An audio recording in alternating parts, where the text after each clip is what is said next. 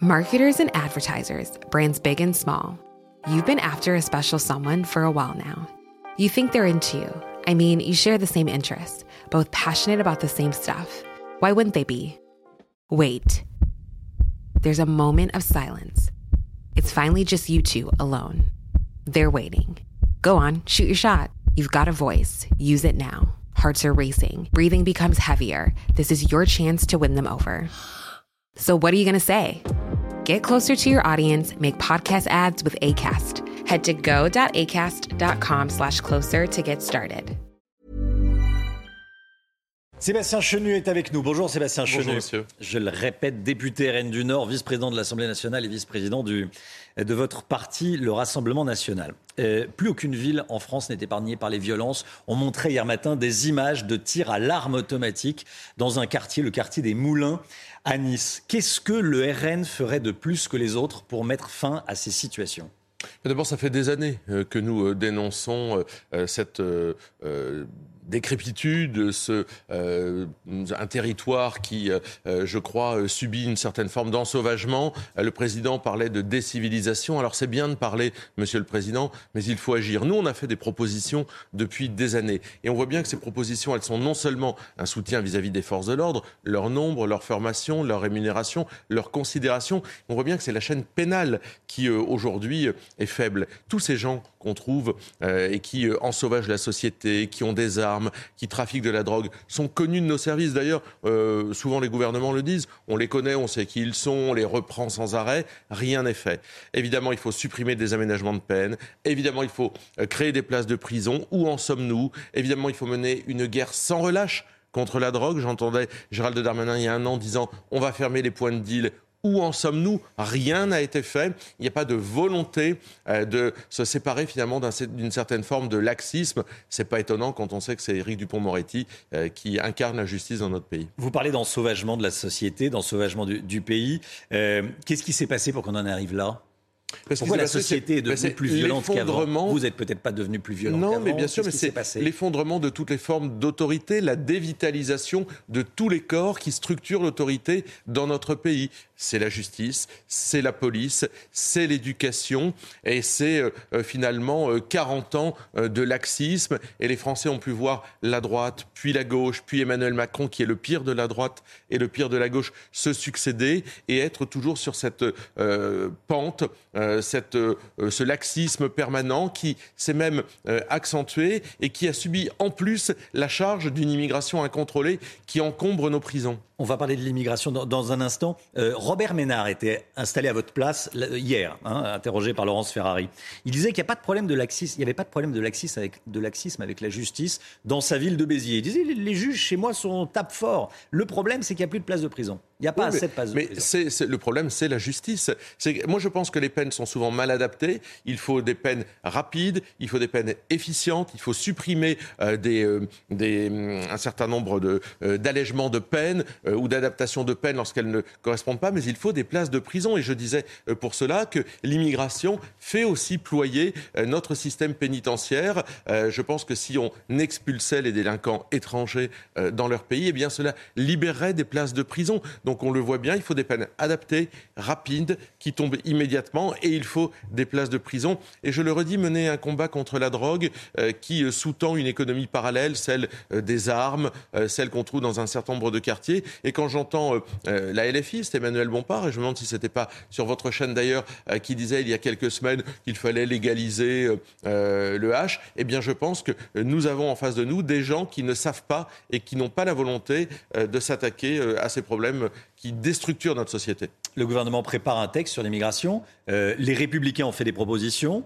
Euh, vous pourriez les soutenir, ces propositions LR Non mais les, les républicains, ils ont fait une espèce de copier-coller euh, bâclé euh, de ce que Marine Le Pen propose au moment Ah, des si c'est un élections copier-coller, vous présidentielles. soutenir Non mais nous, ce qui va dans le bon sens, on l'a toujours soutenu. Simplement, euh, on voit bien que Gérald Darmanin, qui a encore reculé d'ailleurs l'examen de ce texte au mois de septembre, ça devait arriver au mois de juillet, s'est reculé au mois de septembre, il ne sait pas ou il n'ose pas aller jusqu'au bout. Pourquoi? D'abord parce que Gérald Darmanin, c'est l'homme des échecs. On l'a vu, que ce soit sur le nombre d'OQTF, des obligations de quitter le territoire français euh, qui ne sont pas appliqués, le fiasco du Stade de France, le fiasco euh, de l'imam Hussein, les points de deal euh, qui sont toujours ouverts, le nombre de mineurs non accompagnés qui explose.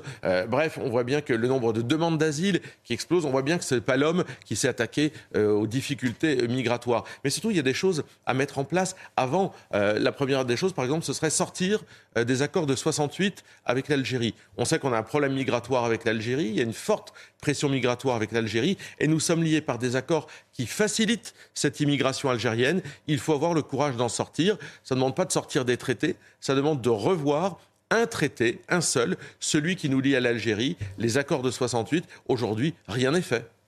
Est-ce que vous êtes favorable à la réduction de l'aide médicale d'État euh, Que cette aide médicale d'État qui est aujourd'hui euh, réservée aux, immigrés illégaux, euh, aux immigrés en situation irrégulière, qu'elle, ça ne corresponde plus qu'à une aide d'urgence? Oui, c'est 66% des Français sont pour. Sondage c'est ça pour CNews. C'était exactement notre proposition, l'une de nos propositions, parce que euh, nous avons réfléchi depuis très longtemps, et je crois que les Français euh, nous donnent de la crédibilité sur ces sujets-là. Bien sûr, ça fait des années qu'on demande la suppression de l'aide médicale d'État pour en faire une aide spécifique d'urgence qui soit limitée à des cas d'urgence vitale. Cette aide médicale d'État, je le rappelle, que toute personne, même en situation, enfin, en situation irrégulière, peut toucher. Eh bien, il faut y mettre fin. C'est plus d'un milliard. C'est une aide qui augmente chaque année. Jusqu'à présent, la droite, la gauche, les macronistes, les républicains n'ont jamais voté notre proposition et ne l'ont jamais soutenue.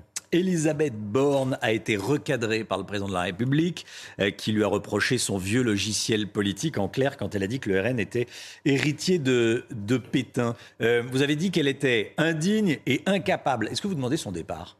Je dit ça euh, suite à oui, n'ai pas besoin de demander son départ. Je crois que j'aurais envie de lui dire c'est bientôt l'acquis, Madame Borne. Hein. Je crois qu'Emmanuel Macron, à travers ce recadrage, est en train de lui signifier qu'il n'y en a plus pour très longtemps. Les 100 jours d'apaisement de Madame Borne ont été, euh, on est à peu près à la moitié, 50 euh, jours de fiasco, 50 jours d'un pays perturbé et d'une première ministre évidemment inculte parce qu'elle ne connaît pas l'histoire du Front National et du Rassemblement National créé en 72, des années après la guerre, par des gens qui venaient de tous horizons, dont des résistants et qui à l'époque luttait contre le communisme. C'était ça, en fait, la création euh, du Front National de l'époque. Donc évidemment pas les héritiers de Pétain. Euh, et puis elle est incapable, parce qu'on l'a vu, elle est incapable de trouver des majorités. Elle essaye plutôt aujourd'hui d'empêcher un vote sur la réforme des retraites. Vous savez que euh, la semaine prochaine, un vote se profile. Eh bien, la majorité, les amis de Mme Borne, ont réussi à dévitaliser la proposition du petit groupe Lyotte qui visait à abroger la réforme des retraites. Ils ont réussi à la dévitaliser par des manœuvres d'Assemblée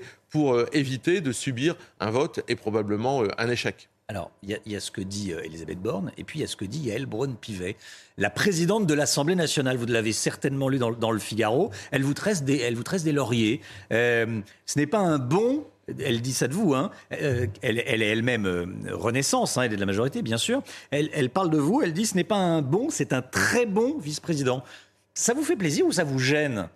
Non, non, ça me fait plaisir. Bah, en général, quand on dit du bien de vous, c'est toujours plaisant. Mais au-delà de ça, je crois que. mais ça normalise le RN. Oui, oui, non, mais nous sommes euh, des acteurs de la vie politique tout à fait mm. euh, euh, normaux, mais nous sommes les premiers opposants à Emmanuel Macron et à sa politique. tout le monde ne peut évidemment pas en dire autant, comme les LR qui ont voté l'abrogation, enfin qui ont voté l'article sur l'abrogation de la réforme des retraites, qui sont venus encore une fois sauver la tête d'Emmanuel Macron. Donc oui, quand on est sérieux, je crois que ça finit par se voir. Les députés du Rassemblement national, au bout d'un an, ont démontré leur sérieux, leur solidité, euh, leur loyauté vis-à-vis des engagements qu'ils ont pris vis-à-vis des Français. députés du RN. Hein. Oui, mais, elle a parlé de mais, mais, je suis, je crois, à l'image des députés du Rassemblement national. On s'oppose à Emmanuel Macron avec toute la force de nos convictions et on est loyaux vis-à-vis des Français et des engagements qu'on a pris euh, devant eux. C'est notre boussole. Je crois qu'à travers ça, nous démontrons que nous sommes capables de gouverner le pays. Je voulais vous entendre également sur le rapport d'enquête parlementaire sur les ingérences étrangères. Ce rapport d'enquête doit être rendu public, ça a déjà fuité. C'est une enquête que le RN a souhaitée, euh, mais les conclusions ne vous seraient pas favorables. Et euh, on pourrait y lire que vos positions en 2014, au moment de l'invasion russe de la, de la Crimée, collaient exactement, vos positions sur cette invasion, euh, collaient exactement avec la position de Moscou. Est-ce que vous regrettez d'avoir demander cette enquête? Non, ce que je vois, c'est que depuis que Marine Le Pen monte partout dans les sondages, elle est un jour l'alliée de Poutine, un jour l'héritière de Pétain. ça montre que derrière cela, et cette commission d'enquête a été, et les conclusions en sont totalement manipulées et écrites par une députée Renaissance, Madame Le Grip, qui est passée des Républicains à Renaissance et qui est incapable de démontrer euh, une quelconque ingérence de la Russie euh, vis-à-vis euh, de la politique française via le Rassemblement national et qui donc fait un procès politique au Rassemblement national sur ses prises de position politique. Je rappelle dans ce rapport qu'elle a dû faire fuiter parce qu'avec Madame Le Grip et l'administration qui avait ce rapport en main. Donc c'est elle qui en plus a dû probablement le faire fuiter. Je rappelle que la DGSI, Tracfin, la Commission nationale des comptes de campagne, ont expliqué qu'il y avait zéro ingérence et zéro contrepartie du Rassemblement national vis-à-vis d'une quelconque puissance étrangère. Donc les choses sont claires. Marine Le Pen s'est prononcée sous serment. Elle a tout expliqué et aujourd'hui, il y a une espèce de volonté d'instrumentalisation. Je note que ce rapport, et si vous le permettez, n'a pas été voté par les LR, n'a pas été voté par la LFI et n'a pas été voté par le député modem Richard Ramos. Il a été voté par des gens qui d'ailleurs ne l'ont même pas lu puisque euh, nous avons euh, euh, la, liste des gens qui ont lu le rapport. la majorité des députés qui ont voté ce rapport ne l'ont pas lu. Est-ce que à l'époque, en réalité, il n'y a pas eu, le RN n'a pas été séduit par Poutine?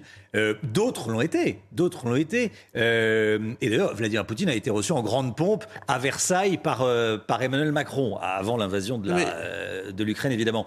Mais est-ce que, à l'époque, à l'époque en tout cas, le RN n'était pas séduit par Poutine? Non, mais pas plus, pas moins que les autres. C'est-à-dire qu'un mm. leader politique qui a fait sortir un pays du communisme de 50 ans ou de 60 ans de communisme, qui a fait sortir un pays de, de j'allais dire, des magouilles d'un certain nombre d'oligarques, euh, à l'époque, euh, eh bien, euh, c'était peut-être admirable. À l'époque, il se trouve qu'aujourd'hui, l'action de Vladimir Poutine est loin d'être admirable. Donc, à l'époque, on était nombreux, les LR, je reprends les propos de François Fillon, Nicolas Sarkozy ou Emmanuel Macron recevant Vladimir Poutine, pouvaient trouver peut-être admirable qu'un homme ait fait sortir son pays du communisme. Aujourd'hui, les positions de Vladimir Poutine sont indéfendables.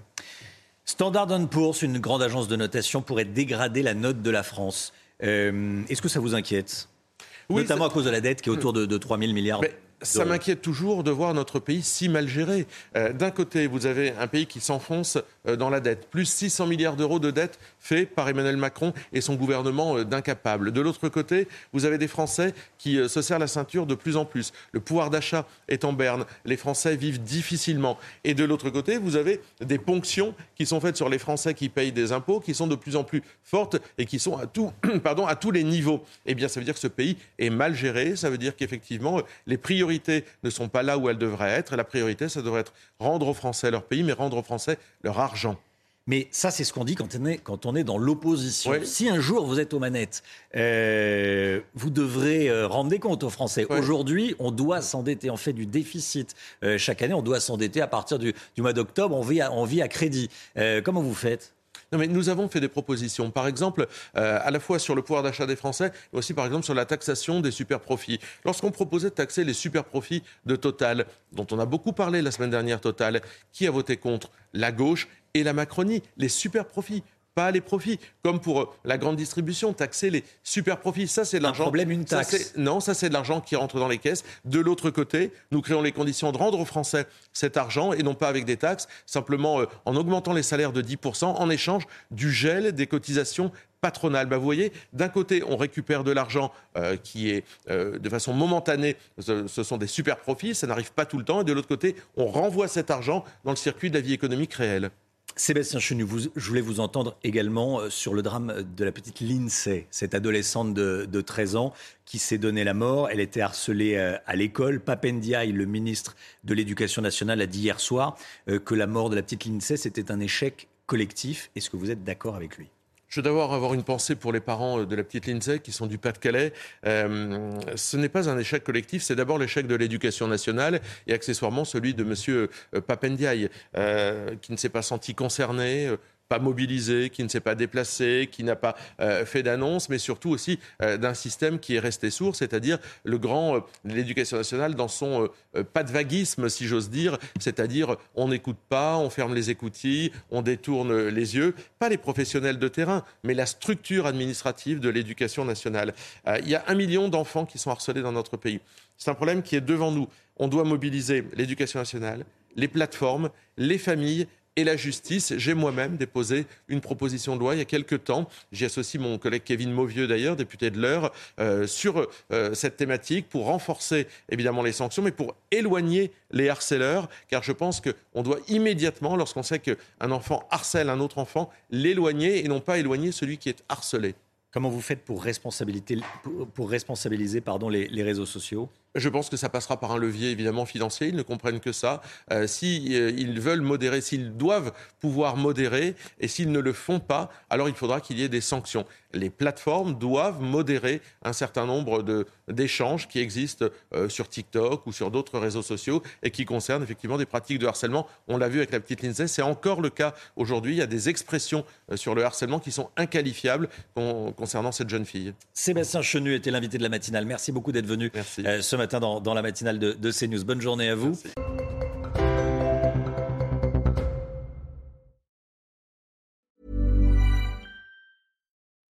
Hello, listener. Is it me you're looking for? As brands, we're always wanting to make a connection. To find the person you can rely on, the one that's there every week, month, or year, and always has your back when you need them the most. It's a little like matchmaking, don't you think? With ACAST podcast ads, you can filter for your exact dream audience so you can find the ideal customer for your business.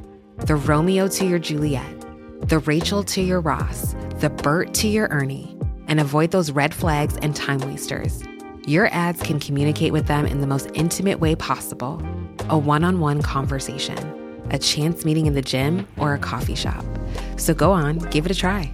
With over hundreds of thousands of listens a month, your person is probably here. Get closer to your audience. Make podcast ads with ACAST. Head to go.acast.com to get started.